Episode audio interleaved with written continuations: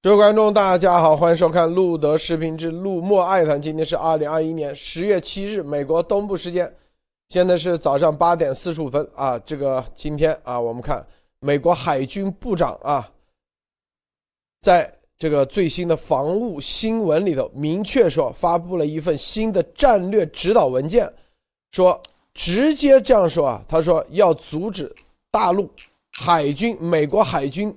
最终职责包括啊，阻止大陆收，不叫收复啊，是叫入侵台湾啊。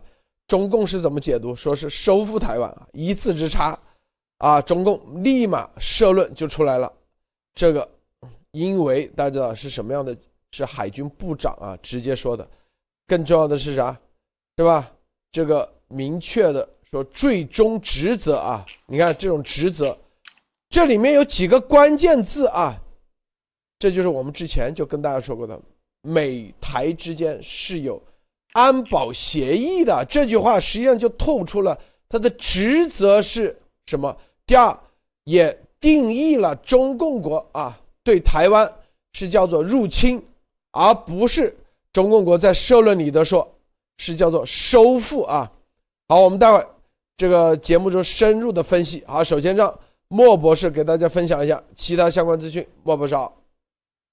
呃，罗德先生、艾琳女士，大家好。这两天分享一个，就是最近这个台湾的形势，不光是这个我们说的这个美国，包括澳大利亚的前总理阿伯特在网上也声称要帮助台湾，帮助台湾什么呢？帮助台湾结束其在国际上被孤立的情况，而他本周就将抵达台湾，这个是相当于非常的打脸。大家知道。法国的议会已经在台湾了，现在澳大利亚前总理将出席，也是到达台湾，没有虽然没有任何官方成分，但是他仍然给这个西方社会一个民主的提议，就是台湾是真正与西方有价值观的，更容易接受和这个融入到西方社会和民主体制，所以说台湾必然是有其国际价呃地位和价值的。好的，还有一个就是说，今天芬兰、瑞典、丹麦、北欧这四国里面的三国已经暂停了不同年轻人，就是十一、十八岁以下的年轻人接种莫德纳的病毒，因为现在的出现的各种罕见的心血管副作用的报告，使他们开始警惕。所以说，现在各个国家对疫苗的状况仍然是走一步看一步，并不是十分明确。好的，最后一个就是。美国网络安全的主管曾经现在提到，他所领导的国家安全的网络布局，未来的工作重点是应对中共对美国的网络攻击，包括对美国尖端武器装备和敏感技术的网络入侵，以及对非军事目标的网络勒索行为。其实这里面可以看出，美国其实对中共的网络攻击和监控由来已久。但是一直没有有效的反击措施。现在美国在这一块将加大力量力度，这上面会让美国在网络攻击上的对中应对中共的超限战会提前和加速，这也是一大好事。好的，路德，好，艾丽女士分享一下。好，我们看今天啊，这个呃，在新华网还各大网站啊，官媒啊开始呃。这个公布中共国的外汇储备啊，在九月末到九月三十号为止的这个外汇储备呢是三点二万亿啊，三点二万亿美元。然后呢，特别是讲到了外汇储备以美元为计价货币，非美元货币折算成美元后金额减少，所以这个比八月末下降三百一十五亿美元。降幅为百分之零点九七啊，就是它这样一个规定。事实上呢，很多的外媒也转载了这一条消息。这是什么意思呢？就是在这个时候，因为我们像路德社也经常分析啊，就是中共的外汇储备到底有多少是实物，多少债券，多少现金啊？这三样的东西，土地是多，这个还这个资产是多少啊？债券是多少？现金是多少？事实上是很少的啊。所以它这个外汇面临的这个呃这个。腹背受击，再加上像恒大这样的这个呃债务陷阱啊，巨大的债务暴雷，如果出现的话，会对全球会产生多大的影响？现在全球各大金融机构都在评估，甚至很多人说，这个中共的外汇储备一旦出现这个，会对这个国际市场有多少多大的冲击，都在评估当中。包括中共的电电荒呃也是呃形成的。我们看最近的这个电荒的这个问题啊，我们已经看到 BBC 已经在分析了，这个电荒会不会对全球的芯片供应？造成进一步的这个损失，因为这个电荒呢，主要的在江苏，譬如说在这个呃苏南这一部分的很多的台湾的企业，特别是这个芯片的这个基本供应商的企业，很多台企在那边，但是都已经这个我们知道到九月底之前，就是其实已经限电一两个星期停产啊，就是因为没有电，所以这个会不会造成接下来下一波的全球的这个影响？从芯片，然后包括今天讲的外汇。都在各自评估当中，其这个会不会是中共的故意的，或者是有意或者无意的形成的这一波的打击呢？这个也不得而知。但是现象已经产生，后续的影响还在发生当中。那这个另外一条呢，就是我们今天看到非常有意思啊，这个俄罗斯新闻社报报道，克里姆林宫驻阿富汗特使周四宣布啊，就是今天。宣布，俄罗斯将邀请塔利班参加十月二十号在莫斯科举行的阿富汗问题国际会谈啊，他邀请他参加。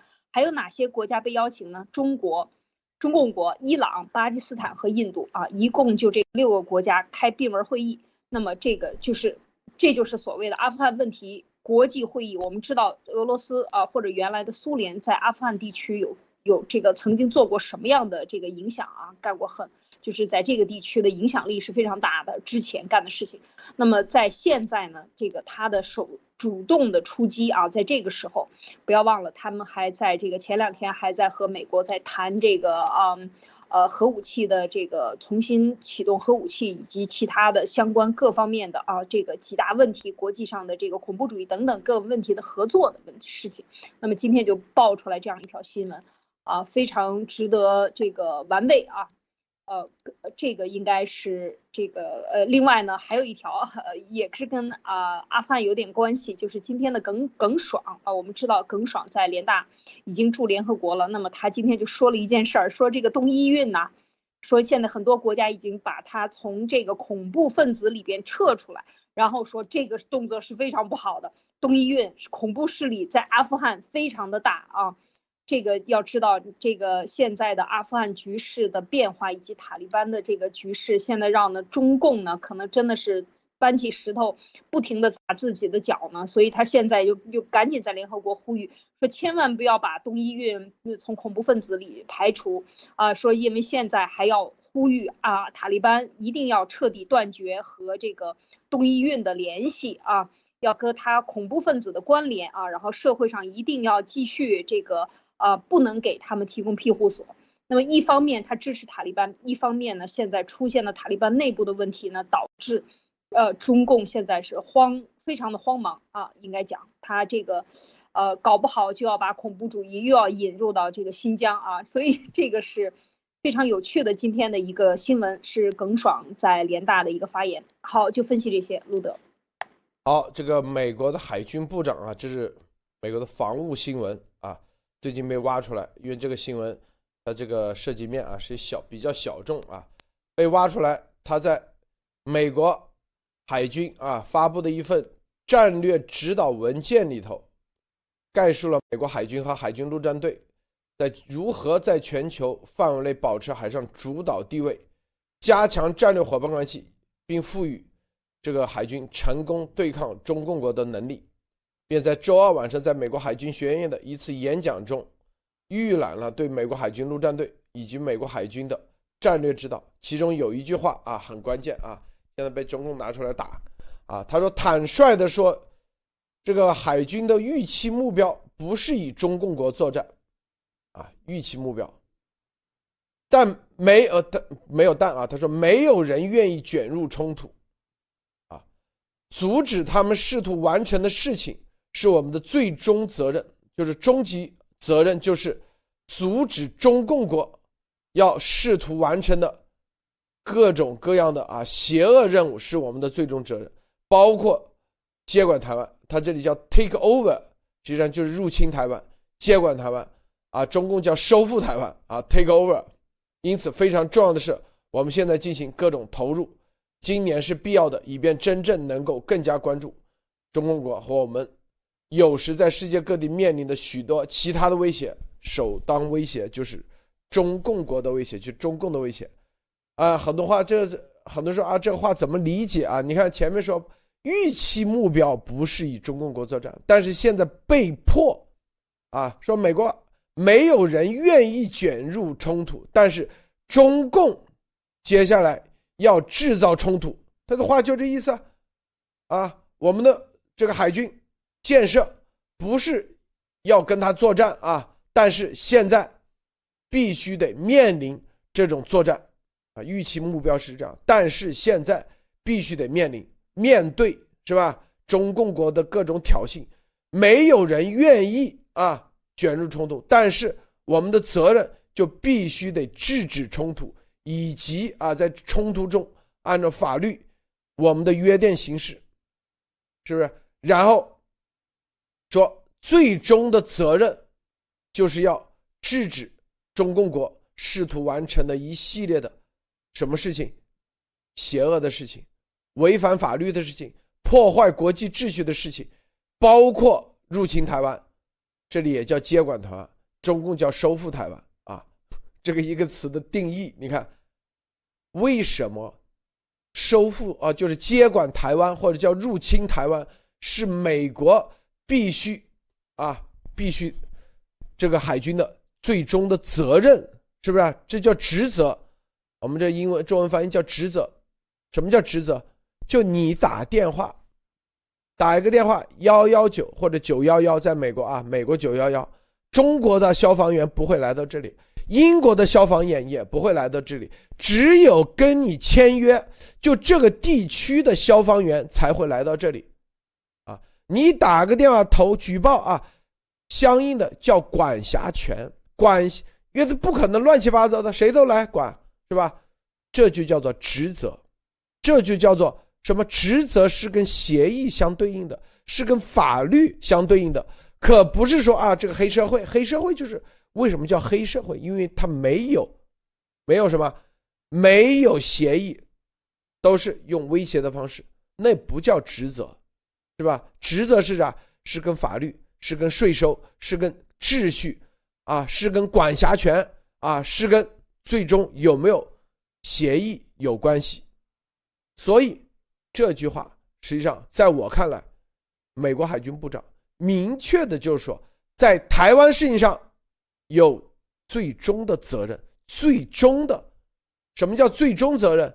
终极就是终极职责、终极责任，确保台湾不被中共国啊在安全问题上受到威胁、受到 take down 啊，包括被。被中共国叫 take over，我们叫入侵啊，是不是必须得啊阻止中共国接管或者叫入侵？那就是这就是安全保护协议，这不就叫安保协议吗？莫博士你怎么看？呃，对的，这里面的一字之差，包括今天我也看到这个呃。新加坡的早报也是提的是这个海军上将、海军部长发表的是，呃，迫使大陆放弃攻台，也就是攻击台湾，并不是收复，这在这个定义上完全是相反的。收复是正义词，然后攻击是贬义词。那么美国的迫使就是一个正义的行为，因为你本身是攻击行为。攻击和入侵行为表示你对非自己的领土和这个主权进行了侵犯，这就叫入侵和攻击。那么实际上，这个美国在整个美军的战略体系里面，台湾是一个独立的政治体制和这个区域，中共的任何军事行为都可以定义为是入侵。那么其实也很明确了，美国军队对台湾问题上的共识其实很明显。这里还有一个问题，就是说，大家说这个可能跟中共国出来，包括我们理解不对，就是说，他美国仍然的主要是不与任何的敌人和盟国主动开战，但是美国不表示他没有能力反击。包括大家当时我看了很多二战，包括珍珠港的始末。其实，在美日本攻击珍珠港之前，美国即使对于日本进行了全方面的制裁和这个围堵，都没有准备跟日本开战，仍然是以围困和打击为主。但是，只有当自己被攻击的时候，美国马上开始转入对作战。也就这句话的意思是说。我不是我不主动打战，但是我不害怕打仗。这个我觉得美国是很强烈的，他有能力做到这一点。就是我虽然很强，但我不会主动招惹中国。这也是中共最近很多这个长津湖是什么宣传的一个主题思想，就是美帝在准备攻击中国，要亡中共，这是他们一直想筹美的一个主要的核心。但是美国表示的很清楚，我们从来不与中国打算开战，不主动，但不是表示我们害怕。包括上次米利将军那个事情，其实我觉得很明显，我觉得有一点政治这个做局的这个形式，连这个联系这个参谋长联席会议主席都告诉你，我们不能主动跟中共打仗。那你中共跟美国一旦发生军事冲突的话，更大的可能性是什么？是中共主动攻击，这时候美国的反击就将非常的有效和正义化。这一点，我觉得美国军队和政治正在做一件事情，就是什么？淡化自己的攻击行为，而把自己以防御姿态先摆出来，防止中共的这种污化，也是一个目的。好的，路德。好，这个你看这个。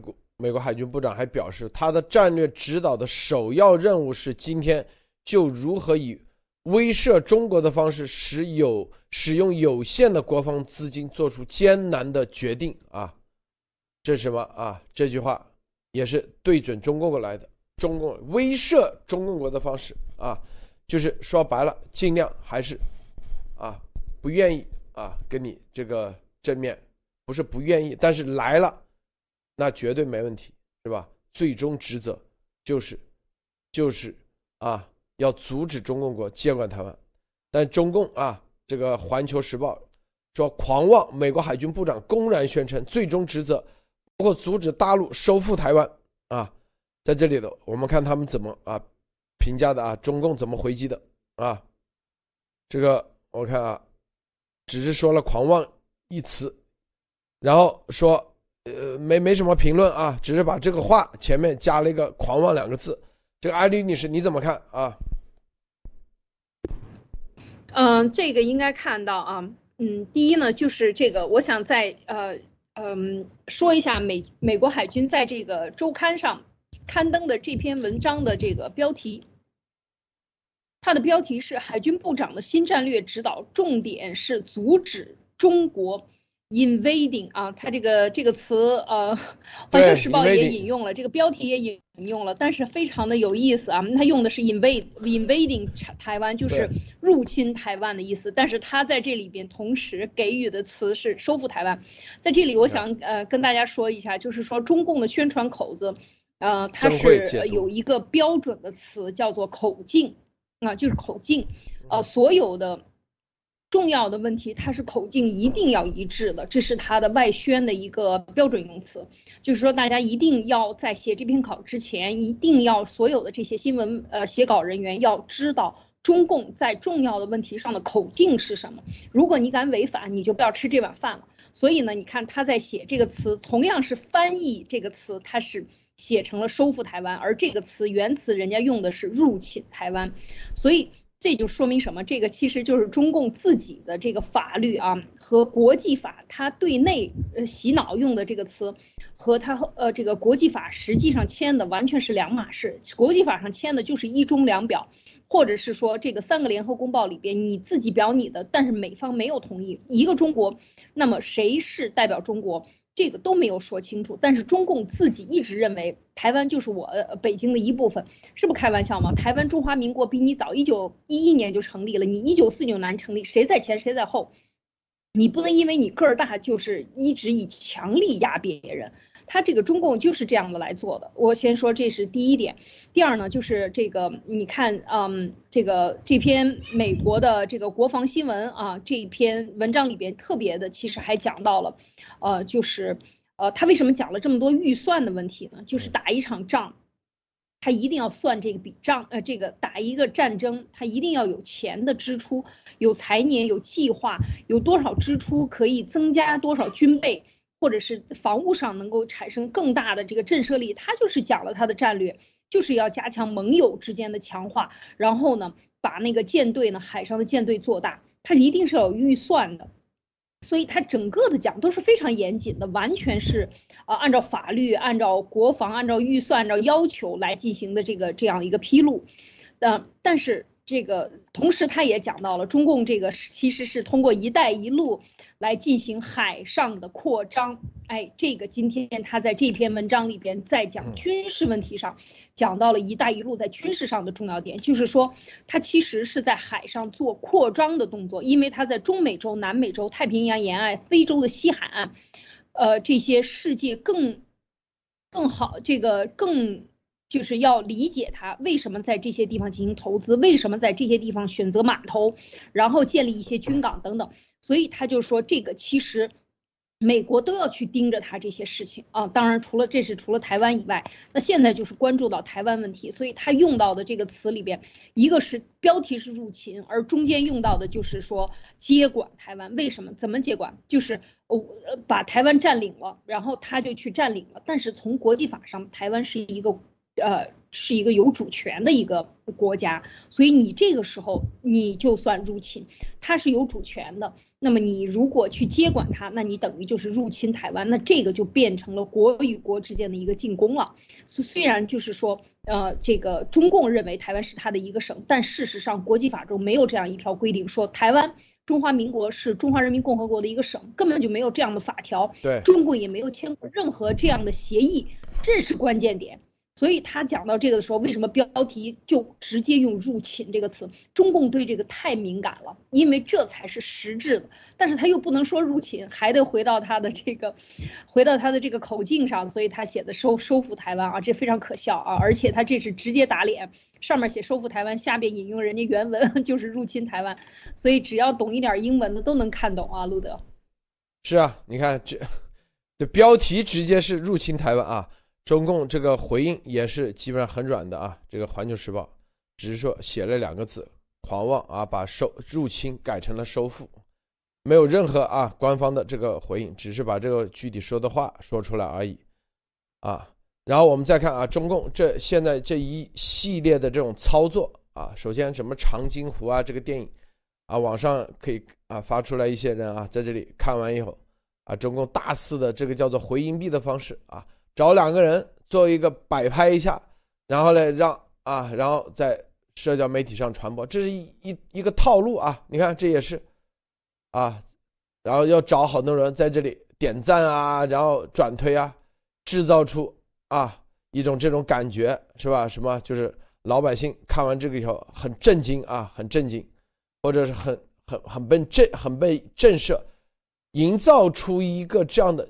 氛围出来，这中共的宣传的一贯的打法啊，但是中共墙内这里啊，有一位有很多啊，也啊反向的宣传也是有的啊。你看，这说我一位舅公长津湖战役时任二十七军三五团营长，前军委副主席迟浩田是他的教导员，两人从连长指导员一直搭档到团长、团政委，他在。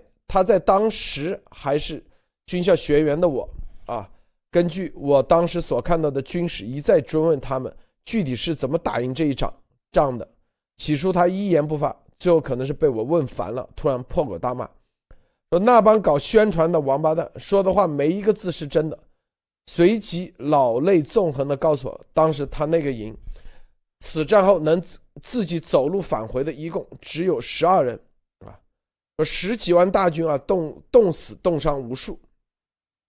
说朝鲜战场上正常遭遇啊，战士一个营吃不掉美国一个班、一个团打不掉美军一个排，一个师拿不下一个连啊，一个师拿不下一个连，一个营打不动一个啊，一个军打不动一个云。说当时的美军掌握绝对战场制空权，因此可以随时呼叫空中和远程炮兵火力支援。晴天啊，白昼，两军交火一分钟以内，美空呃空中的美机即可在美军伞兵线啊五十米前用凝固汽油弹构筑一道构筑一道火墙，随后最多一分钟。美军远程炮兵即可从这条线向志愿军方向进行徐进弹弹幕射击。如果部队没有事先构筑防炮工事，五分钟内啊，一个团就会在炮火中丧失战力。即使夜袭，只要两军不全面进入肉搏战，两分钟左右，美军的炮火都会准确的砸到中朝军队的队形中。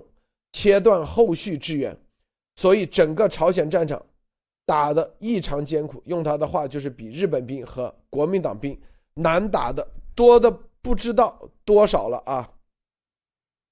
这个啥？这个我结合啊，你看啊，结合结合中共现在又在宣传说什么啊？这个杨洁篪啊，跟这个沙利文在日本啊，这个瑞士啊，瑞士苏黎世会面了，是中美关系又重启了吗？等等啊！这个中共，你看在这里头很清晰的知道，现在已经应该试探清楚了。这个美国对于台湾的问题，对于病毒的问题的态度表态很明确了啊。台湾事情啊，是中共一直作为这个朝鲜战的一个试探的啊试探的一个指向标啊风向标一样啊，经常拿台湾事情来试探。实际上，但是。中共现在啊，墙内的大陆的各方面的啊这种内忧外患啊，包括电力问题。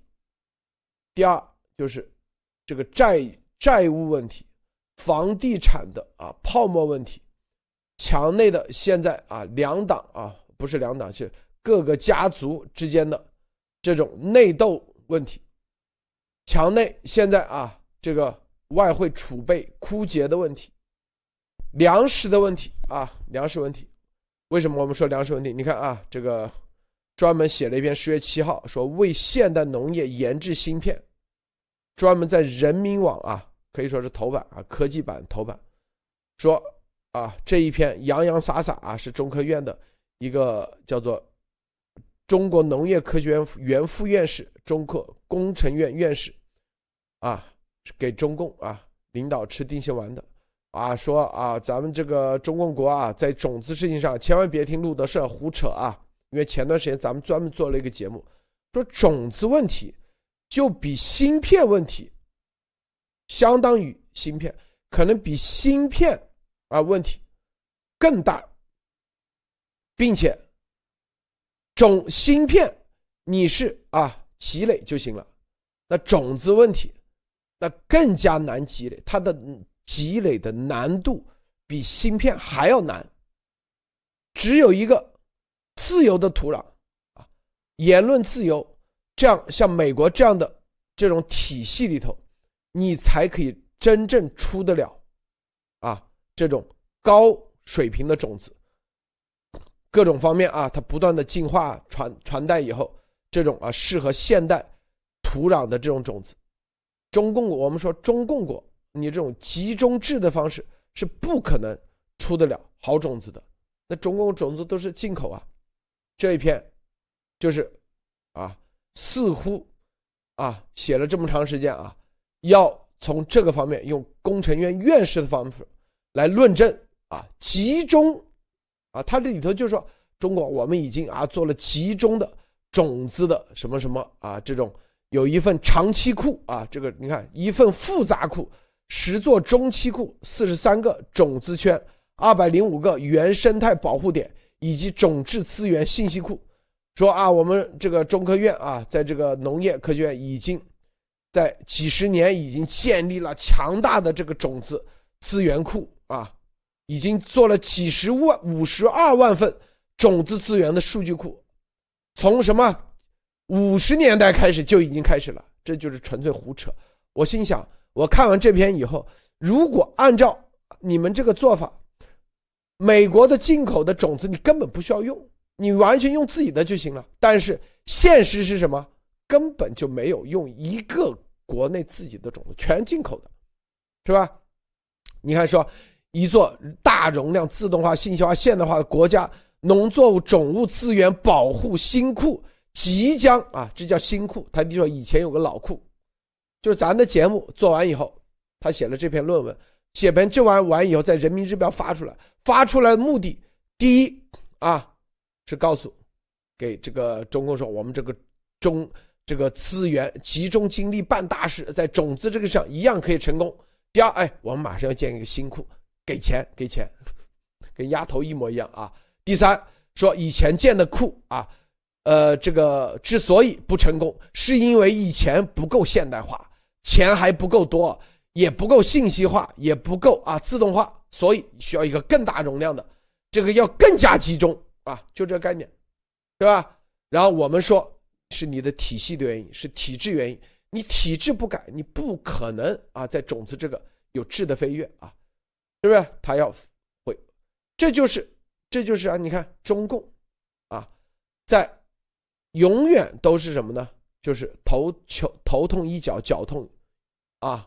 一屁股啊！说白了，根本不能从根本上解决问题，但是要嘴硬啊，就跟鸭子一样，煮熟了鸭子嘴硬，非得要从各种啊，就跟那个贝利亚说，你只要啊给我什么样的啊，要写成什么样，我一定用各种数据给你堆出来，论证出来啊。所以中国的科学家都在干这事，这就是啊，这就是他本来瓶子盖是十个盖十一个，现在变成十个盖子。盖一万个盖不过来，但是还得让专家来论证，这个十个盖子啊，我们有一万个盖子盖了，只盖了十个瓶子，说白只有十个瓶盖盖一万个，这就是中共的这种虚假宣传。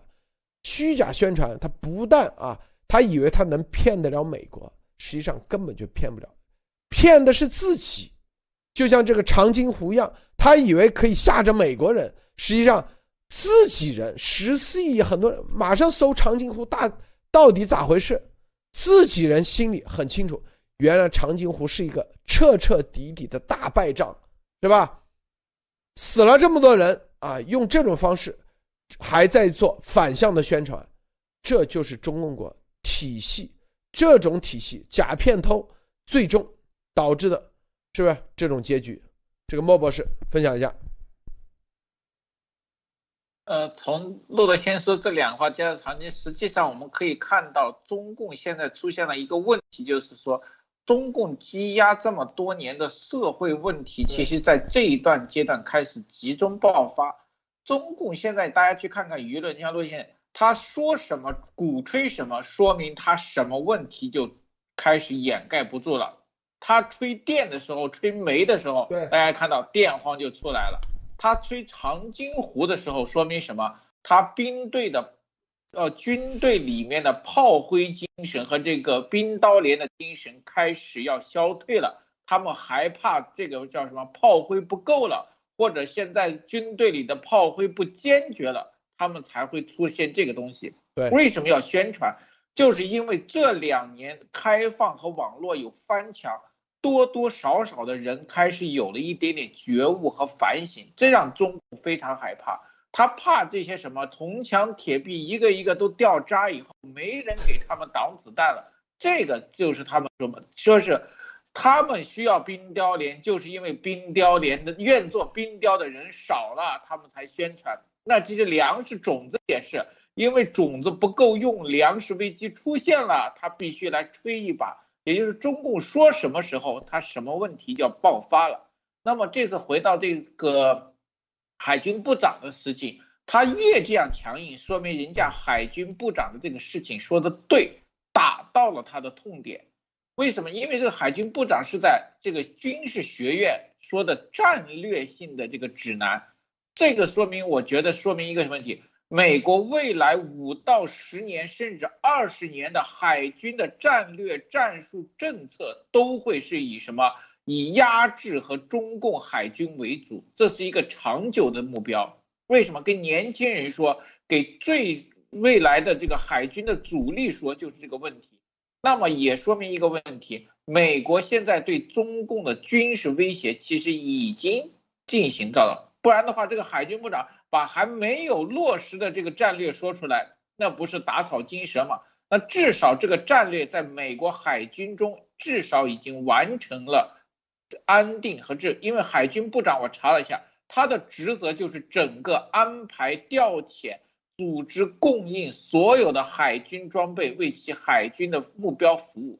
那么他既然说出来了，我觉得百分之八九十已经完成了。那我们就看看中共有没有能力为完成对这个台湾的所谓习总加速式的宏愿之一，收复他所谓的台湾。那我们真正的叫做入侵台湾。好的，路德，阿林女士分享一下。对，我觉得这个，嗯，现在中共面临的这个内忧外患，钱也不够，外汇也没有，呃，这个经济在脱钩，呃，中欧之间最后一个重要的这个经济体啊，中美之间脱钩，这个已经是既成事实。中欧这谈了这么多年的十年的这个所谓的投资协议，在现在已经彻底。啊，搁浅啊，所以对中共现在面临的全部都是内忧外患，根本就是没有好日子过。在这个时候，农业，我们就是讲这个社会最终如果让底层人吃不上饭，这就会来社会大暴动啊！就是说，过去历史和这是一个必然会出现的现象。所以中共非常清楚，如果你让精英们，你压制他们，他们可以逃跑。你可以掠夺他们的财产，他们不至于吃不上饭。你可以分化他们，瓦解他们，不让他们组成团队，是吧？精英、有钱者、有产者。但是如果你这个粮食出了问题，老百姓这个穷的人吃不上饭的时候，这个最后的这种暴动是根本就是，呃，这个现在是通过高科技、高强度维稳啊，每年的维稳费用还一直在增加，从一呃不到一万亿到一万亿，到去年的一点二万亿。呃，二零一九年一点二万亿，呃，一点二万亿、一点三万亿的维稳费用，这是多么庞大的一个数字！全是拿中国人的纳税钱，拿你的钱弄死你，看住你。为什么？就是因为看不住了，所以才要疯狂的增加维稳的费用。所以在这个时候，钱又不够了，税又收不上来了，维稳可能维不住的时候啊，这个篱笆到处都是破了的时候，那就要出问题，出大问题。所以。今天看这个这个农业什么研制芯片，它这里边全部讲的就是它用了一个叫做种质资源，什么种质资源？就是种子好质量从哪儿来？就这么三个词儿啊，种质资源用一个让你看不懂的词，但是但是明眼人一看一眼就看明白了，它讲的是什么？因为它有粮食和农业植被遗传资源国际条约，你要去买。你要去买人家的东西，人家跟你有这个农业协议，人家卖给你，然后你还得要遵守这些东西。这个生物多样性公约，这都国际上有公约的，你不能去偷去抢，那你这个东西又培养不出来怎么办？所以，所以他就是，当然他要稳定军心啊，这个对内宣传的作用是很大的，就是告诉大家我们有种子，种子库，我们新种子库都有了啊，这是今年刚。啊，刚蹦出来的新的种子库是吧？就是因为种子，前阵子这个年初的时候，习近平都开会说种子是个大问题。年尾的时候还没到年尾，十九月刚十月头，这个库都已经种好了，基因都核对好了，所有的遗传学一堆科学家都已经把这些东西从从空气中给它蹦出来了，全部都塞满了所有的库。你说这个，这这是这是很厉害啊！这个这就是。我们看，这就是大跃进的做法啊，高歌猛上，有没有？是不是真的假的不重要，更更多的应该讲是假的，嗯，那个成分要高。为什么？因为它要对上啊，要这个顺天时报要报给老大听。你看我们一使劲儿啊，制度优势就来了，东西就出来了。对下呢是稳定呃老百姓这个韭菜的心，所以呢他这么写。但是事实上，我们说这个种子可不是一年两年啊，这是十年二十年国家战略。你都没有做国家战略，你扩二零二零年，你看一看中共海关的农业农产品进口数值是多少亿吨，是超过历史以前每一年的吨。为什么？就是因为吃这个是个大问题，一定要快，一定要去这个进口，进口量已经达到了甚至几亿人的这个口量，几分之一就是五分之一还是四分之一，这这这么大的一个量要进口来做的时候，这绝对不是安全的。所以我觉得这才是真的大问题来了啊！这个时候所有的问题都在这一个时间爆发的时候，那就是老天爷要灭中共啊！路德。这里面啊，这个我们说这啥，就是中共内部啊，现在各方面内忧外患啊，全面的啊，都在积累积聚能量啊，随时啊，各方面全面爆发。中共呢，所以在这里头叫缓解内部压力，是吧？几种方式，第一，要么战争啊，自古以前希特勒也是一样，内部的啊，这个压力来的时候，战争，用战争的方式转移目。转移视线，什么长津湖啊这种电影啊都是啊做一些这种宣传，做一些铺垫。日本当年也是，还有呢，就是说白了就是美国这边继不继续带我玩，继续就超限战能不能继续打下去？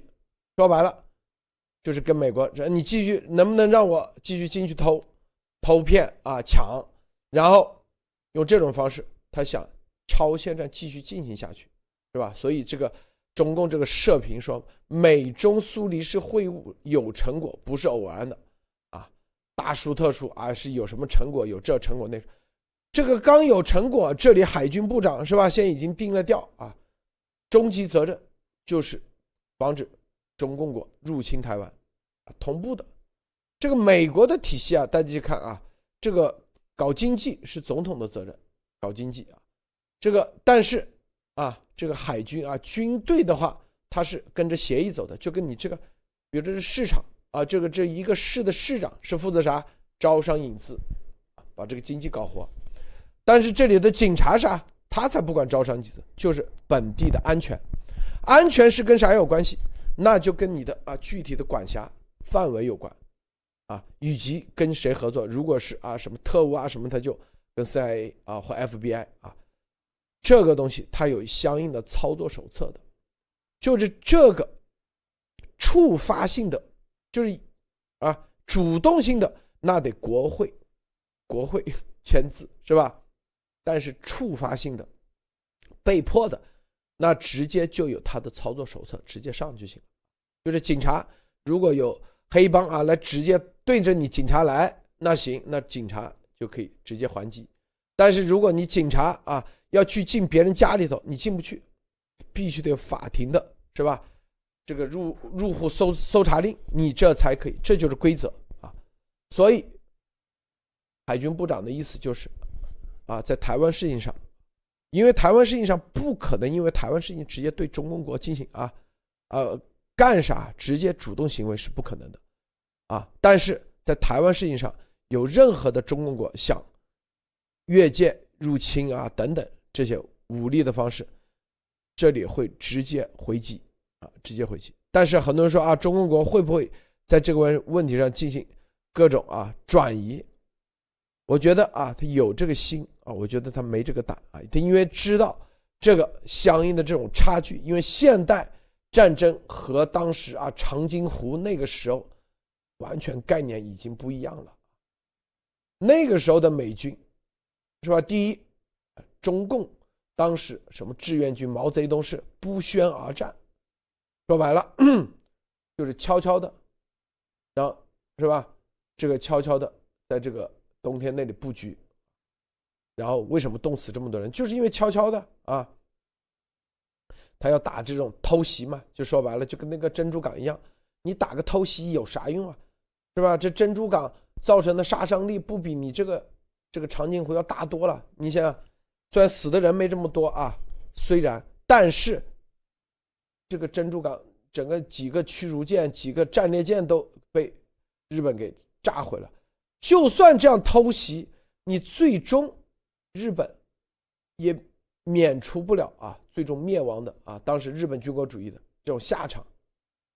某一次的这种偷袭是解决不了任何的战争的啊，大的方向的前进的。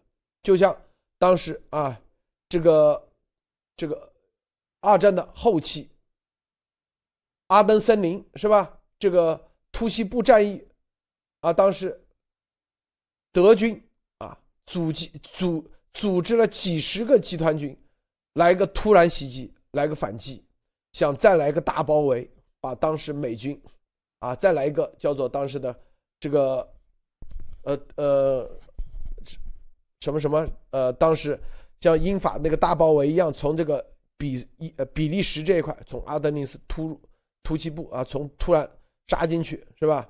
但最终也没有解决，因为那属于强弩之末了。但是德军的他的整个的啊作战的啊当时的这种他的这整啊突出部战役，对德军就算在后期，他的整个的啊他的这种装备的能力，以及他的这种战场指挥的能力，以及战战士的这种素养，远包括后勤补给的能力，包括他的坦克啊，这个整个的现代化作战，当时现代化作战能力可以说远超中共国，是不是？所以这都不还几十个军团啊一起上都干不过，你就这啊一个兵团，有什么好大书特书的？还有一点，现代就是现在啊啊对阿登反击战。现代和当年的二战啊，就是在朝鲜战争时期，中共朝鲜战争是有前苏联做后盾，说白了就是直接派人就行。前苏联出装备、出空军，啊，还有的一拼啊。那个时候基本上，毕竟二战刚结束，整个的现代战争的这种美苏之间的差距还没有这么大，这个直接反映在七十年代啊，在。越南战争，美国呃当时拿越南也没办法，因为越南北越当时也是前苏联在后面做支持，是吧？也没啥办法，也打了这么打了十年，没有很大的这种差距。但是现代战争差距太大了，像中共国啊，用这种偷袭的方式，在现代战争，在卫星全面，你一个啊地面，地面一个啥一。厘米的车牌号，他都可以看得清清楚楚。你别说啊，现在一个人啊在那里伪装，一样看得一清二楚。这是第一啊。第二，当时是用啥？是用空军，是驾着那种啊战斗机啊或者直升飞机在那里巡逻啊来做侦察，拿个望远镜。你那时候可以伪装，但是现代是不可能的。绝对不可能，因为啥？美国有红外方式来做进行。你再怎么伪装，把身上啊穿成白色的帽子，戴着白色的，在雪地里，别人有红外，是吧？夜间红外夜视，你只要有体温就可以看得出来。所以不可能，再也不存在。就你想进行这种啊这种偷袭，然后所谓的啊突然袭击，给你布个陷阱。都不存在了，是不是不存在这种？你做不到，告诉你啊，是吧？是不是这种大规模的兵团式的？除非你就像当年那个这个塔利班啊，呃，动不动的小股的几十个人，这种小股的是不管用的啊。没有没有这种有组织的有生力量十几万人的是不管用的，小股的有啥用啊？所以中共你再想组织一个。十几万人的大兵团式的在现代战争啊，对美军进行潜伏啊，然后躲起来，然后给你来来个包围，那也基本不可能。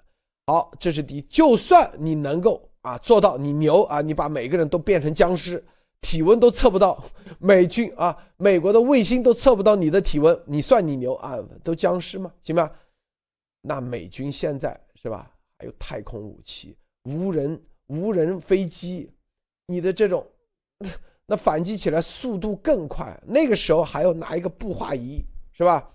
由于它是，它像摩托罗拉的这种无线通讯，这无线通讯在零下多少度，它的惊震不起震。大家就看啊，当时美国就发现了这个问题啊，所以由于温度太低，所以造成啊，当时很多这个通讯啊，就是那个对讲机啊。现在叫对讲机，以前就这么大的砖壳子那个，有些反应不及时，速度也没啊，就是甚至十步里头肯定有两步出问题。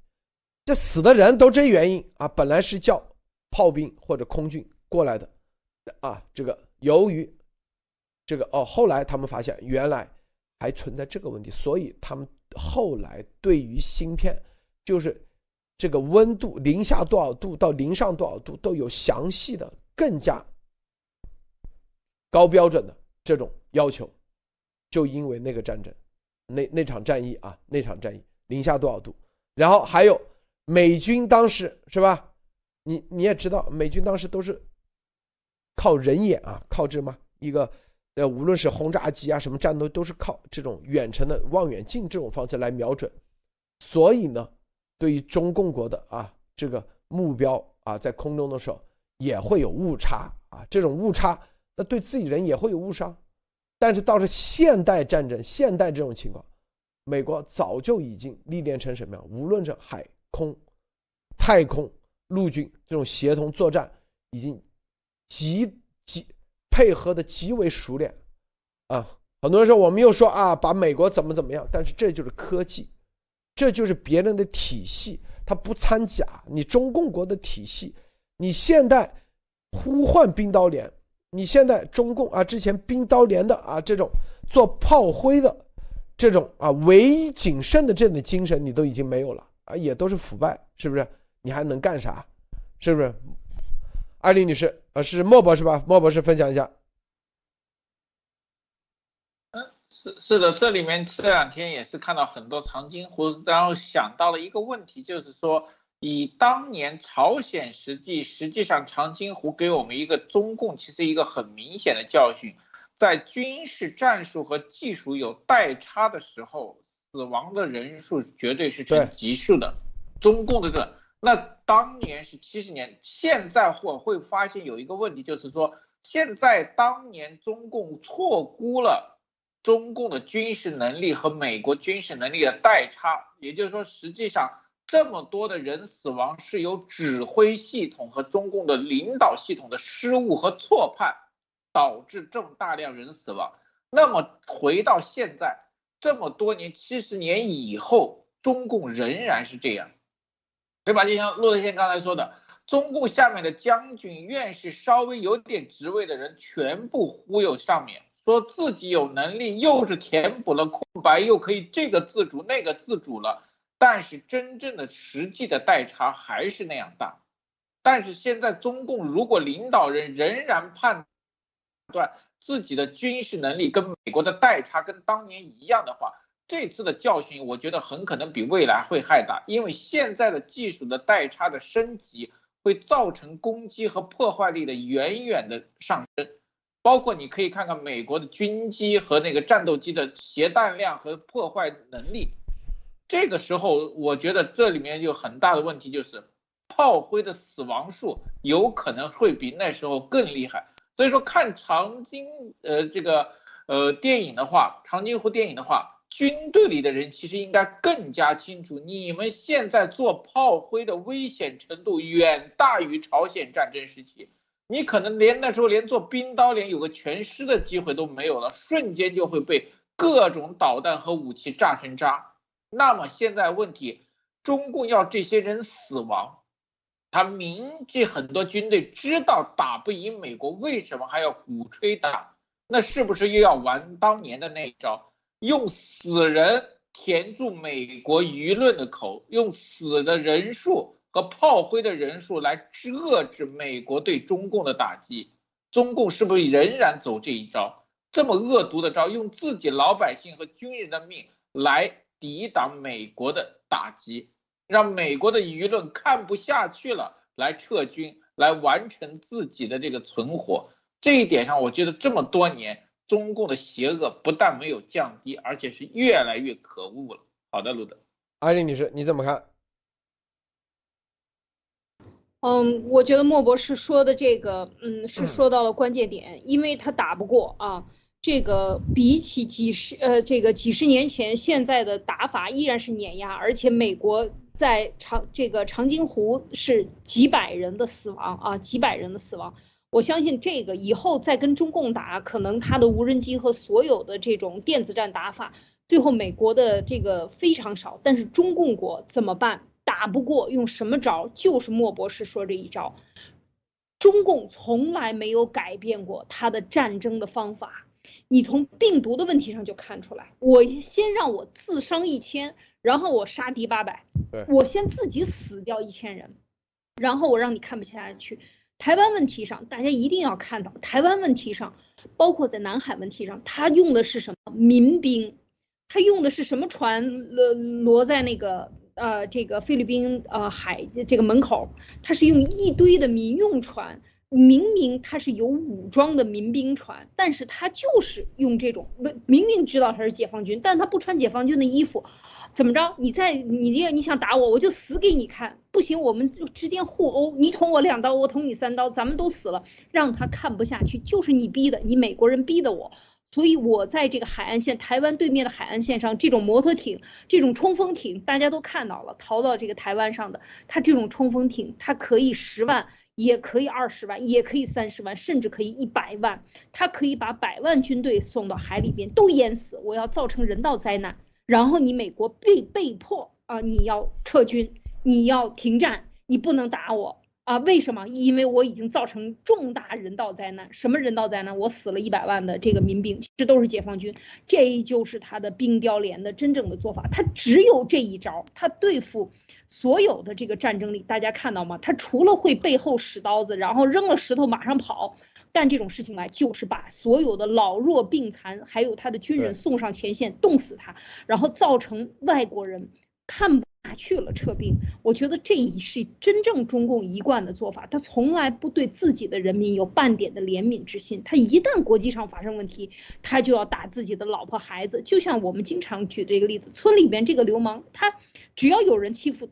要要要让他绳之以法，要让他负责任，他就回家打老婆、打孩子，然后说：“我打我自己家的事儿，你管我呢？我我愿意打老婆，这是我你不能侵犯我家围墙内的，这是我我自己的这个这个国家政权。”中共一向干这样的事情，所以他的这个邪恶为什么他？不停，只要中国老百姓还要继续让他这样去蹂躏，继续被他这样洗脑，他就还可以继续用这个招玩下去，这才是他可怕的地方。所以一定要让外这个国国际社会要看清楚，中共他没有什么本事真正的对付世界，他唯一的本事就是先自伤一千，然后再说杀敌一百、两百还是三百。好的，路德。啊，这里我们接下来下下一个话题啊看这个这里报道啊，这个美国的一个。前海军啊，前美国陆军直升机飞行员啊，被控在国家安全背景调查表格上做虚假陈述而受到刑事指控。司法部这样说的啊，这是这个人他是退役以后成为了啊，他是六十六岁啊，退役以后成为了国家啊，这个国防承包商工作。退役后也曾是美国海军的民间合同工，并多次接受国家安全背景调查。他啊，这个根据他最初出庭和保释听证时提出的申诉和披露，他在这些调查表上做了虚假陈述，一再声称他与外国国民没有任何接触。啊，他被控的罪名是在例行的国家背安全背景调查中，他没有披露与外国的联系。他在十月一日被捕，十月五日在圣迭戈的联邦法庭法院出庭。啊，说啊，他这个怎么回事啊？他在。司法部的这个声明中说，二零一七年，这个人叫莫伊尼卡，与一个在就业服务平台上伪装成招聘人员的中国公民进行交流，这就是中共的啊特务啊，就是招聘嘛，是吧？德国和法国都公开确认这是中国情报机构使用的一种做法。这个在就业服务平台就 Lin Lindo 嘛，对吧？就是领领英啊，知道吧？就那个啊。伪装成招聘人员的中国公民公民进行交流啊，这社交媒体里头你看啊，但这个人就是中共的特务。然后呢，二零一七年三月，他呢这个人这个莫尼莫伊尼卡就前往中共国啊，可能跟这个人联系了以后，去面试啊什么啊。当时他在一家获得批准的国防承包商参与多个项目，包括美国军方和一些盟友使用的高空无人侦察机。返回美国后。这个摩尼尼安继续与他的这位中国联系人沟通，并向他通报他为他工作的进展。说白，他就成了双面间谍啊！他本来是单面的啊。二零一七年九月，莫伊尼安再次前往海外与他会面。在这次会面之后，莫伊尼安使用了一名亲戚的韩国银行账户，从他的中国联系人那里收到了付款后，再把钱汇给他。哎，你看这里头啊，这个中间转一下，这叫洗钱啊，这牵扯洗钱。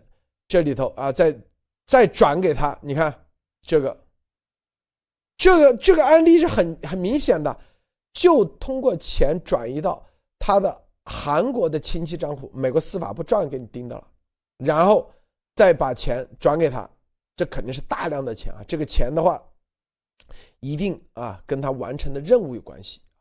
如因为这个人他本身他自己是啊，说白了，因为牵扯到美国国家安全，他就是美国的可能是呃某方面呃具体的一些任务的，然后呢被中共国这个人搞定啊，给他钱让他去干一些事情啊。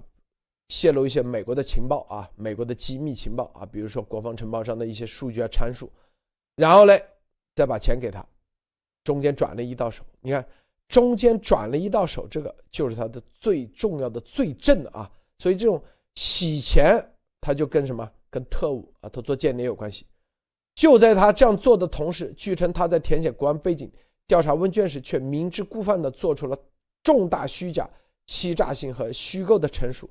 自称在过去七年内，他与外国国民没有密切或接触、持续的接触，也没有被要求担任顾问或考虑被外国国民雇佣，啊。但是，因为他这个自述这里啊说没有，此后他继续与这位公民进行呃及其同事会面并接受现金。二零一七年到二零一九年期间，他们会面地点包括香港、澳门、印尼的巴厘岛和台湾。司法部说，二零一八年莫尼。莫伊尼安在从海外的另一次会面返回美国后，使用互联网搜索引擎进行了有关从事破坏活动、间谍活动、充当间谍和向海外出售军事信息的活动。哎，你看，使用互联网搜索引擎，这个美国司法部都知道。就你在电脑里啊干了啥，美国 FBI 都已经知道，是吧？从事破坏活动，从搜索引擎能能，你看。从事破坏活动的搜索，是吧？间谍活动，充当间谍啊，这就是证据啊。比如说啊，他要干啥事，他先搜索，搜索完以后，然后把这个情况汇报给，他接触的中国这个中国特务。这起案件清晰的提醒我们，中国情报机构将利用社交媒体开发策略来锁定招募有价值的外国资产，并保持与他们的联系。所谓外国资产，就是美国啊。美的美国的这种线人啊，是不是？或者是作为，其实就是特工的意思，特务的意思啊，就是其实外国资产就是线人的情报提供人员，就叫外国资产啊，就是资产。美国联邦调查局的主任特工苏珊娜·特纳说：“让这次逮捕对那些可能考虑隐藏他们的啊外国联系人，希望他们可以过双重生活而不被抓获的人起到震慑作用。什么叫双重生活？那就是双面间谍啊。”而不被抓捕的抓获的人起到震慑作用。这里头其实提就这么一点点啊，其实已经大家看到啊，这个你用互联网搜索引擎啊，所以很多啊，这个在美国的啊一些什么给中共啊这个是吧上推特啊搅浑水，从事破坏活动。什么叫从事破坏活动？那你这个发一些这种啊，按照中共的这种东西，不就是破坏活动吗？什么叫间谍活动，是吧？冲江间谍，比如在推特上啊，在这里啊，跟艾丽联系啊，套艾丽的啊，不是不一定是跟艾丽了，因为艾丽不在美国嘛。比如说跟路德联系，跟严博士联系，然后在这里啊做一些这种事是不是？套话，然后搅浑水，然后抹黑造谣，这都是叫做充当间谍和向外国出售军事信息。啊，不一定向外国出售军事，充当间谍的，你用互联网搜索引擎，就你电脑用了啥，这都知道，都查得到，是吧？我们说这个啥意思？就是美国，这就是我们之前说的，美国人，你看这是国防承包商，美国的众议员，美国的议员，你跟任何一个外国人联系，我跟严博士都属于外国人，是不是？你必须得填写。你得申请的，你别以为随随便便，别人回头的背后一定会告啊，这个人能不能联系，你能不能公开，都要预约的。你以为啊？所以丫头就是你看，没有任何的在职的跟他有任何的联系啊，或者他能够公开的没有，知道吗？这就是看明白没有啊？你的这种联系都要第一要预约，第二回去都要做陈述，你不能有任何的虚假的陈述。第三啊，能不能见面是吧？那都是有重要的啊，要么。认可，比如说 FBI 跟你见面，那就是啊，跟你什么什么 FBI 也可以跟任何一个外国人见面，可以啊？为啥？他是有任务的。但是有些见面，是不是？你你别以为哦，随随便便，这这就是啊，这就是告诉，从这个里头我看到的啊，咱看看莫博士还看到什么样的信息啊？在这一点上，这个新闻上。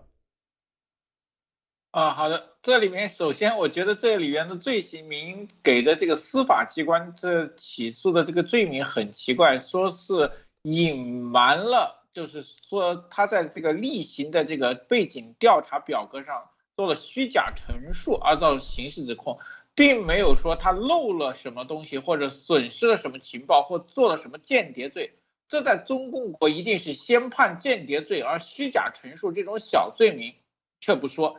但是这里面只说了他的虚假陈述，这个时间就我觉得路德先生刚说的，我多说一点，虚假陈述就是一个刑事指控，也就是说你在该说话的时候说了假话，特别是这种例行，大家知道例行的话每年都有几次，对，而且这所有的公安性可能中美国国防承包商数量每次一个例行检查估计每年都几万份、几十万份。而这个人也不是非常重要，那么为什么这么一个小的 case 就会被披露出来？那大家知道，某些人中共的包括丫头，在所有的例行询问和调查上有多少虚假陈述了吗？对吧？中共的有多少人在法庭和调查时候虚假了？这里面就是一个问题，你只要虚假陈述就可以刑事指控，而且这么小的罪就可以指控，而大的罪。到后面再说，对吧？还有一点，现在是美国司法部控告，但是大家知道，这个人做的事情大部分是军事情报跟军事信息有关，那么很可能的情报来源不是美国司法部，是美国军情，对吧？这实际上他是军方背景的人，能交到美国司法部的话，说明他的情报来源实际上是从军方给了美国司法部。来控告，那很多的信息并没有透露。那就像路德先生说的，二零一七年的时候，他已经美国军情已经开始跟踪和调查他了，然后发现他随后的汇报与不符的时候，就开始对他进行审核。在二零一七年到现在四年，二零一七年大家看到一七年正好是压缩出来大肆给中共。达配合给美国虚假情报的这一年，那这里的美国情报部门收集了多少？那这个时期是一个美国对中共的情报收集的高峰期，这么一个小的案件都可以这样处理，那么更多的中共对美国的军事情报、各个情报的情报站和超限站，美国司法部和美国情报会没有处理和没有监控吗？这个时间段非常的关键，也就在这个时间段，美国的监控力度和这个呃证据的搜集力度是非常强的。这么小的一个案件都能出来，那多少大的案件正在等候处理和审理，其实都可以想象的出来。好的，路德，你看联邦调查局啊，这美国司法部首联邦调查局海军刑事调查局正在仍在继续调查他的啊大他的案子啊其他案子。你看他是什么什么？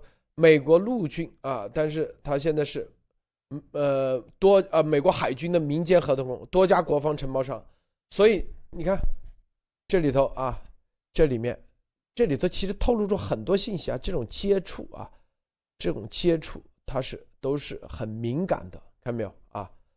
啊，这个艾丽女士你怎么看？嗯，我觉得这个现在呢，就是像这样的，我我我觉得这个案例非常的有典型性啊。第一，他是美国人；第二，他在美国本土，然后他为中共服务，然后这个服务非常隐蔽，而且就是在自己的电脑上完成。当然，他还有这个钱啊，资金的来往，大家一定记得他这个是有钱的来往的，然后在不同地方接受任务。而且他其实可能有的时候收集的一些信息并不是特别核心的，但是需要去网络上搜索，在海外能够获得，或者是需要有专业的这种呃这个情报背景的，他能够直接能够找到这些相关的东西。那么这个时候就离不开一个就是电脑，所以我觉得这个特别有参考作用。譬如说像路德，像这个和鸭毛这个切割以后，七月份切割以后。难道就只有北京市公安局，呃，向呃向丫头服务的？他到底服务于谁？是服服务于国家安全局，还是北京市安全局，还是各个省？山东省也有安全局，是吧？江苏省也有安全局，广东也有安全局。那这些人各自都有各自的人员在美国，大家都在进行联络。有没有说和艾丽联系的？你人在美国的，是吧？你在美国的哪哪个城市的？呃，然后呢，你联系了。或者是联系路德了。那如果你是在做这种情报收集，并为中共服务，你是美国的，拿着美国的签证也好，拿着是美国的国籍也好，那你都要小心了。那这个我想说的是这个这个作用，就是说你只要是跟中共合作的，咱们不知道面上来套信息的人太多了，跑来跟艾丽套词的，然后跑是跑出去来弄的也太多了，咱们就不说这些事情。但是他自己知道你是为谁服务的，所以。网络是有记忆，电脑是有记忆的，这些人都要小心，被这些人带风向的人也要小心。这个中共他是，你最终让路德社没发不出声音，让严博士不能站出来，是为最终目的。大家要知道，这是戳向他心脏的一把利剑。那这个时候他会各种各样的人都冒爆出来。所以我想说，在这个过程中，大家千万，因为。有很多人会说：“哎呀，中国人太坏了，这个那个，就是中国人怎么这么能内斗？”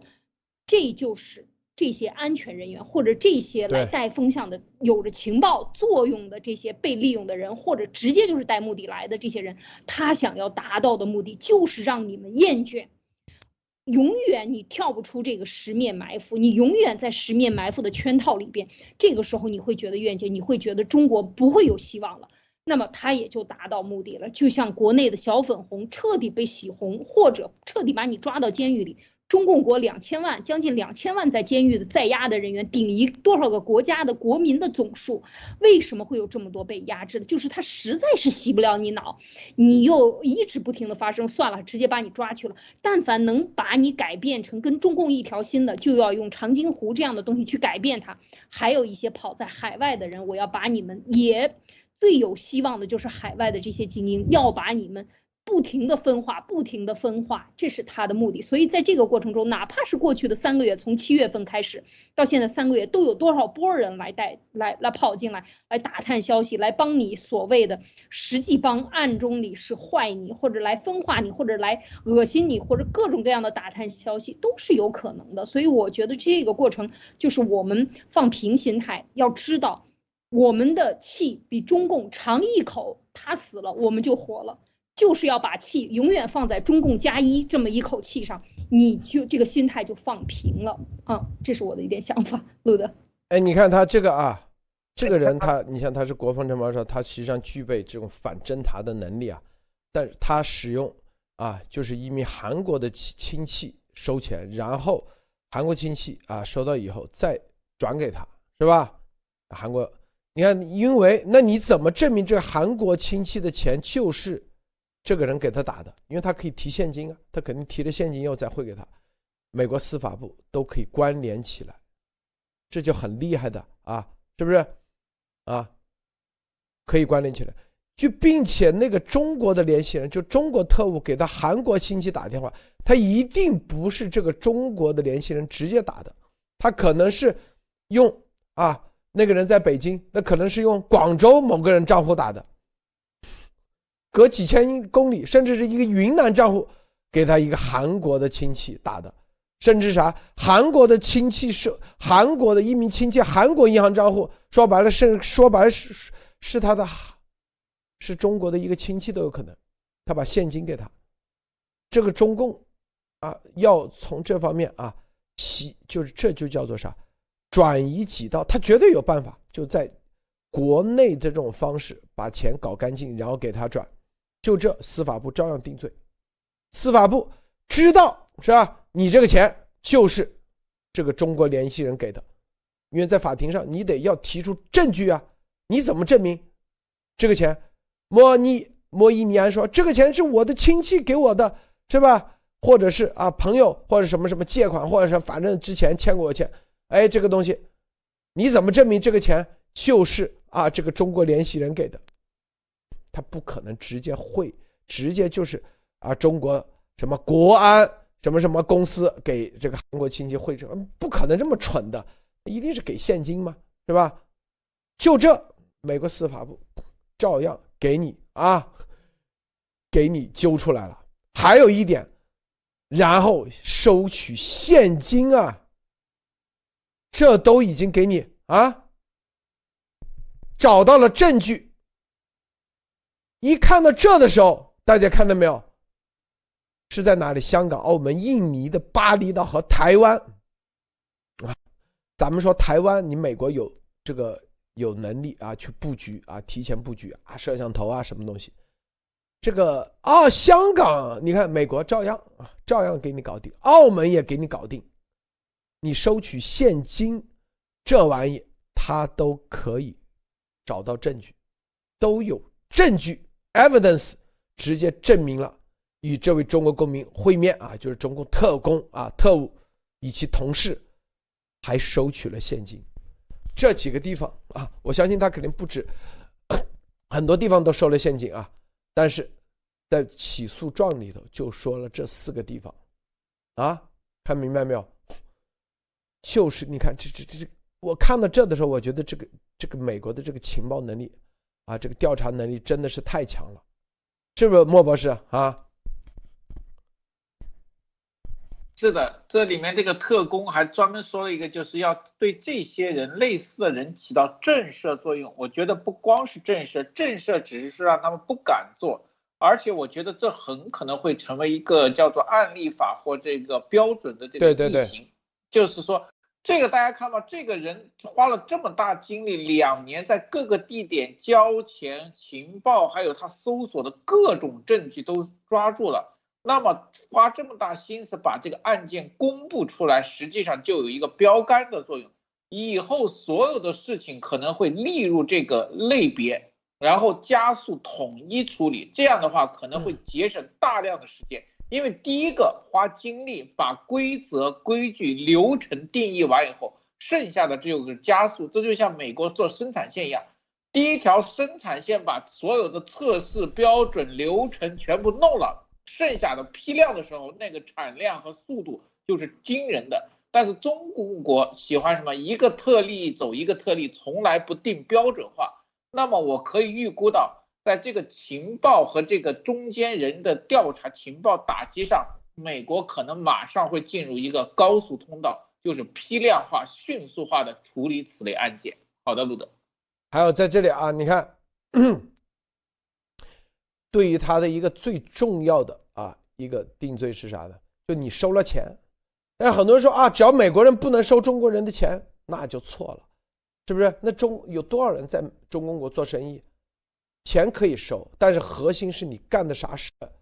他就在二零一八年干了一件事，用搜索引擎，美国 FBI 证明了他搜索引擎进行了有关的破坏活动的搜索啊，这就足够了。所以说什么意思？因为美中的这种关系是吧？啊，美中的这种你中有我中有你，那很多人说啊，看到这以后，核心的是啥？如果他不做，不做这个搜索引擎进行这个收钱就收钱，我相信啊，美国也不会起诉他。为啥？因为最终的证据是不够的。你收钱是不是？或者说啊，这个。你是在法庭上，他说啊，我是借款啊，难道谁是哪个法律上说了中国人就不能给那个打钱吗？啊，你最多就是洗钱罪，也不叫洗钱罪，你洗钱就要很大的金额才叫洗钱啊，像丫头这种金额才是大面积的，你这一点点，那算啥？定不了，是不是？但核心的是就做了这一件事，使用搜索引擎就干了这事儿，从事破坏活动、间谍活动。所以这里头，大家要看明白几点啊。第一，所以很多人不要以为啊中国人就不能接触，那就错了，是不是？啊，中国人钱就不能？那很多反共的钱不照样？是不是？核心是啥？你有的人让你啊去做破坏活动，哎，那你就是成了他的啊收钱办事。说白了，收钱办事，这是关键。收钱办事啊，办的啥事？什么叫破坏活动？你看这。这个你看，这是可是啊，第一次在司法部的这个文件里头，就用搜索引擎从事破坏活动，从事有关破坏活动的搜索，这都是罪，看到没有？这是我第一次看到司法部啊，很多以为啊，间谍一定是在这里买一个炸弹啊，在那里啊跟人睡觉，或者在那个，这才叫你去从事破坏活动。在网上是吧？这种搜索、信息误导是不是叫破坏活动啊？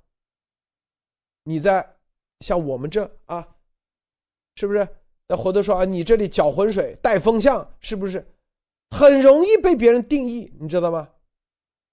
所以你看，第一，你的钱你有没有收钱？咱录的是广告费，就广告费放那里啊。很多人说广告费。当的那个，这就是如果路德是没广告费，然后路德还能撑四年，我告诉你，那你你们去问路德钱从哪来的？OK，你们一个个马上去质疑，知道吗？啊，是不是？就丫头，他天天啊啥都不那个，钱从香港来的，什么什么金泉再打到那个叫什么啊？反正像一系列公司，你在美国一分钱收入你没有，你怎么活呀？是不是？你一分钱报税没有？哦哦，家族基金那对。这就是问题，是不是？你得有正常的，但你有不正常的啊。这个，第二，你像有的人啊，咱们那么哪怕打赏啊这些东西，但是我们依然是按我们自己的独立自主的思考、言论去干去走，是不是？绝对不会说给你打了五百块钱。上啊，路德先生，明天能不能帮我说两句话？我告诉你，绝对不可能。你这就是成了啥啊？今天我支持你了，我给你打。明天你就说啊，要对一些事实性的东西，你就要开始啊，按照他是给钱的方式去走。我告诉你，那就叫做给钱办事。我们是跟着事实走的，啊。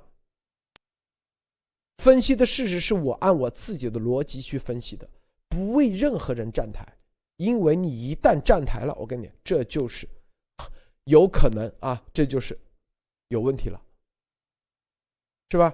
那我们之前，那我事实逻辑我分析错了，那是我的问题，是不是？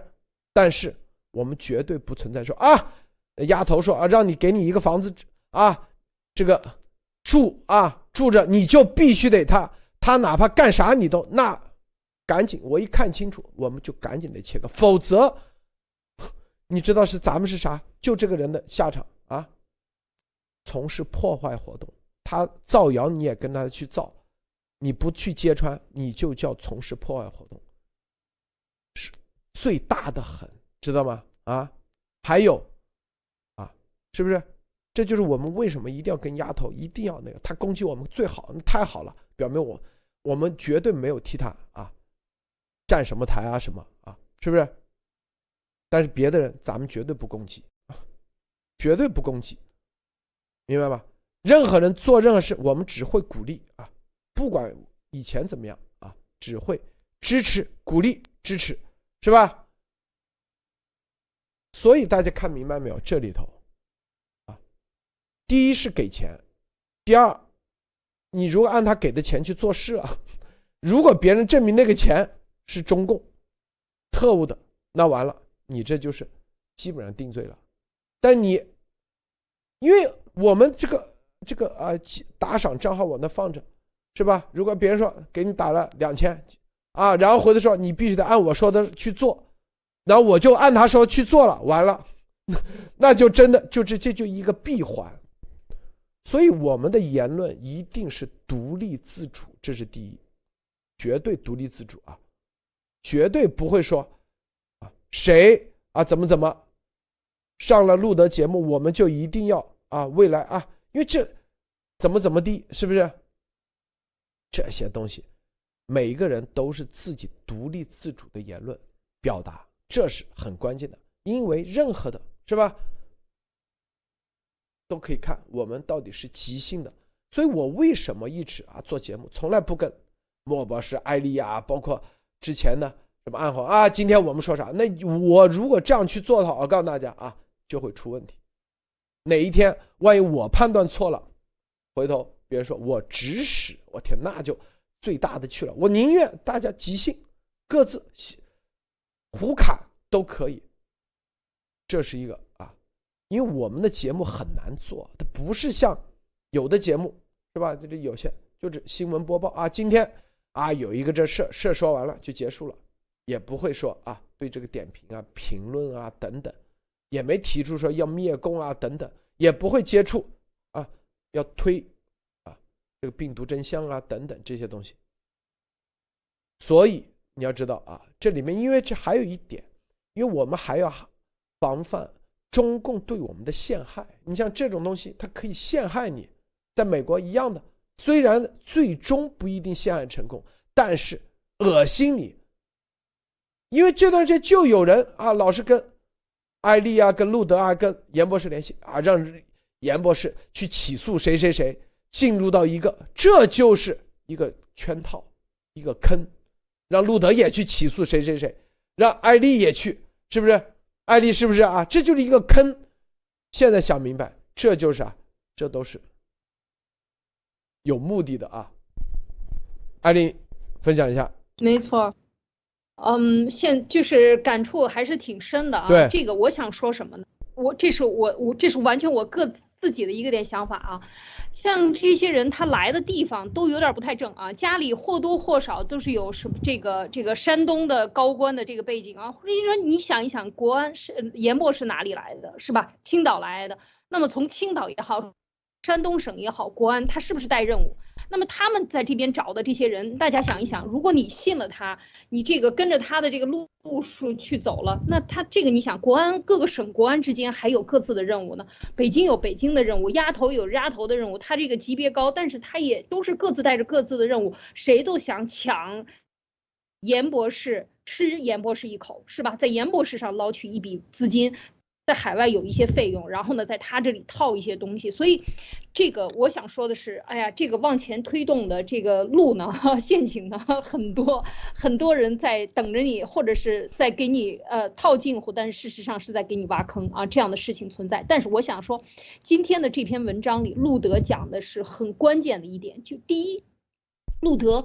当时跟丫丫头的切割，特别是在这个馈赠的这个这个协议里边看得非常清楚，一切都得听他的。路德当时要签签了，就是彻底的卖身契，早抓晚抓，早晚要被抓。对，一定是这样的，因为因为丫头他是带着目的来的，你不知道，但是你拿了他的钱，并为他办事儿，你其实间接上已经成了从犯，就是这么一个道理。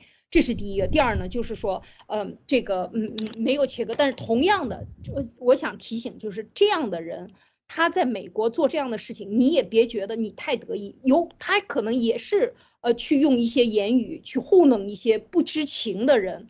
或者不明白的人，被害的、被鸭王害的这样的一些人，那么他去诱惑他，用人情、用各种各样的挑拨这种方式去驱动，也是同样，他是带任务的。你不知道，你帮他办事了，或者是拿钱了，那么这个事情就没完了。就是我觉得这是迟早的事情，到特别是牵扯到跟丫头有关系的，牵扯到跟严博士有关系的，因为严博士现在他做做的事情，他可以讲他在美国，他已经是美国的国家资产，就是呃这个这样的一个受保护的，或者是说这样这样的一个重要的人物。那么这个时候全世界都在关注他。如果你做的事情拿了钱，然后替人办事儿啊，拿人钱财替人消灾嘛啊，替这些国安的人来铲事儿，那么你小心了。你是有意的还是无意的，这个都不重要了。你只要是做了事实，有这些交易都是很危险的。而且他，你看他的这个证据里来，证据链里边主要还来自网上的搜索啊，甚至一些有意图的去沟通，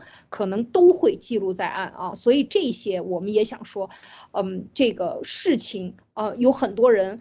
还在质疑说严博士啊，你怎么路德你你经历了什么？你这为什么这么这个还还能够在这里每天做？你路德经历了什么？他所经历的这种一次两次差多少次，就是可以讲和丫头呃擦肩而过，丫头派人要杀他。